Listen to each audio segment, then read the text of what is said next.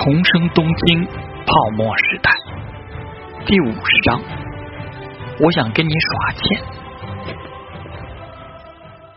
事情闹到了这步田地，上天下那不禁问道：“你不是有事想拜托我吗？把局面搞成这样，你就不怕我会跟着他一起离开？”陶之命无所谓的说道。与其说我有事想找你帮忙，不如说是考虑找你合作一下。我对结果并没有那么在意，和你呢也只是见过一面而已。你想离开去安慰他吗？上林下纳不知如何作答，而陶之命竟点好了自己要的东西，问他：“你要走吗？如果要走的话，作为嬉戏我的代价，把我的账给付了。”在上天下那接触的同龄人里，还从来没有遇到这样的人。这家伙是认真的吗？此时此刻，上天下那是真的有点想走了，但他还是问了一句：“你是不是其实现在很愤怒，因为我伤害了你的自尊心？只不过强行维持着平静。你这样像是故意对我发泄情绪。”陶之命古怪的看着他，你想多了。话说回来，你们这些女人为什么都喜欢研究男人的心理？本来嘛，看上次你在我面前的表现，还以为是个挺有智慧的女人。难道是我走眼了？大小姐，别人还在这里等着呢，到底要不要听我说是什么事？上天下那被这样说了一句，反倒坐稳了。看样子。不听你说完，就彻底被小看了呢。陶之明无语的摇了摇头。果然，上一回在自己面前摆的架势，只不过是第一次见面，保持着被追捧和贵为剑道社副社长的架势罢了。毕竟，也同样只是二十岁出头的大学生而已，能有多少心机和阅历？一句话丢过去，好胜心就被激发出来了。等他点好东西，陶之命才说道：“你看，见你们关系这么好，没理由不知道他以前是怎么对待我的吧？把他带到我面前，就为了看戏吧？你这种幼稚的心态，让我都有点担心要不要跟你合作了。”上田夏娜有些不忿：“我只是觉得你们也许可以重新开始。他已经和那个人分手了，这几天真的难过。”你是在开玩笑吗？他看傻子一样的眼神让上田夏娜很憋屈。只是作为朋友的关心呐，有什么问题？陶之命都懒得说了，只是叹了口气。能和他这样的女人成为很好的朋友，我重新评估了一下，合作的事果然还是别说了。你请我吃完这顿饭呢，存心让我难堪的事就算结过了。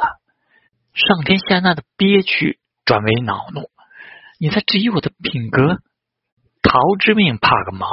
观念不一样的人不会走到一起。当然，你们因为以前的友谊，自然而然的变成了好朋友，也是可以理解的。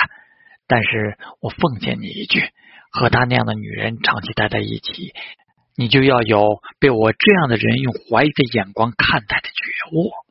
子子是什么样的女人？你说清楚。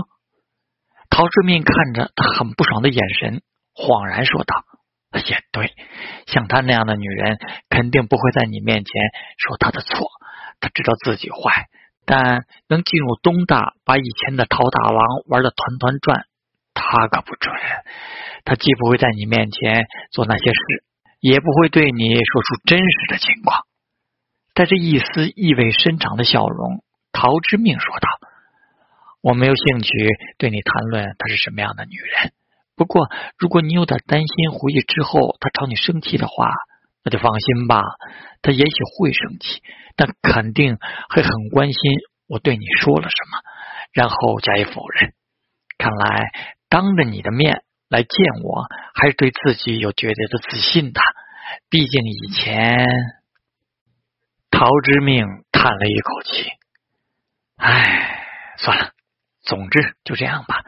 你有兴趣的话，就自己去确认她是个什么样的女人。上田下那听完这一大段的话，将信将疑。申根亨就说：“你对滋子痴情无比，如果他不好，你这样的男人为什么会？”以前的陶大郎是傻子。上田夏娜听到这个不文雅的词，尴尬了一下，当面听别人骂自己，他竟下意识的道歉了：“对不起，可能真的是我想错了。”陶之命不知道陶大郎闻言是会揭棺而起，还是羞愧难当，但这句话是由衷的。男人年轻的时候傻逼没有什么问题，成熟了就好，但能直接寻死的，那还有什么话能说？陶大郎的父母一定对他这个评价深表同意，并且同时在阴间对他实施恨铁不成钢的混合双打。点好的餐送来了，上天下那像是在找话题，反正也没什么事，你约我见面到底是为什么？说一说吧。陶志明笑了笑，怎么不想被我小看？上田下那僵了僵。确实有这样的想法。什么叫做重新评估一下？怀疑的眼光，明明像是很重视的事，专门跑到剑道社让人联系自己，结果却闭口不谈了，搞得自己也像他眼中川岛滋子那样的坏女人一样。好胜心本来就很强的上田夏娜哪里受得了？也对，这样没有什么话题也挺无聊的。陶之命笑眯眯的看着他，这个姑娘上次带着自己觉得英武之气的时候，还只是普普通通的颜值不错而已，现在有点懊恼的抿嘴皱眉起来，倒真的显得有些妩媚了。上天下那被这个目光看到，才觉得他的眼神里有些别的意味，于是移开了眼神，低头吃东西。所以说嘛。陶之命喝了一口饮料，其实就知道你们剑道社有专门的场地，想请你安排一个独立的小办公室给我，租金什么的好谈，这样你们的剑道社可以多一个经费来源呢。上天下那愕然抬头看着他，办公室你要干什么？还真是自己完全想错了，完全不是因为川岛之子。陶之命漫不经心的说道。买了一台机器，想研究一下金融，只要里面能接进专门的电话线就可以了，其他的用具会自己添置。研究金融，上田夏娜古怪的打量了他一下，还买了一台机器。你选择了哪个会社？需要在入之前学习这些？陶之命正要他是这样想，就点头说道：“还没有最终确定，不过在野村证券。”聊得不错，原来是这件事。上田夏娜喃喃说道：“剑道社确实还有空的房间，但这件事我还要问问社长和老师。需要这么麻烦吗？你不是副社长吗？这点事都不能办。”陶志明又说道：“我可以付租金的，毕竟是学校提供的场地呀。”上田夏娜瞪了他一眼：“不要总是用语言刺激我。”不会因为这些话就把你的要求包揽在身上。你刚刚还在说我的品质值得怀疑呢。我道歉。陶志敏毫无心理压力，换上了另一套说法。我知道，以你的魅力，搞定这件小事不成问题的。对了，如果我加入剑道社，以社员的身份，是不是更方便一点？看着他这番嘴脸，上天下那总觉得。从他嘴里说出什么“以你的魅力”这样的话，让人不能完全的高兴。加入剑道社，你明年都要毕业了，四年级的不收吗？陶之命想想就说：“但是钱娜老师，我想跟你学耍剑。”是剑道？谁是你老师？上田夏娜感觉颠覆认知，这家伙的特质怎么又变了？最开始是自信却懒散。刚才又威严而冷酷，现在又无赖且厚颜。陶之命认真的说：“我想锻炼身体呀，听说夏娜老师的剑道很强，当然想跟着强者学习了。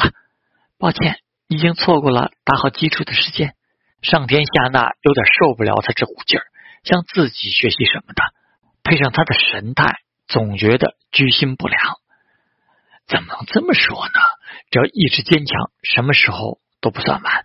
我可是有觉悟，要成为一个拥有强大宝剑的男人。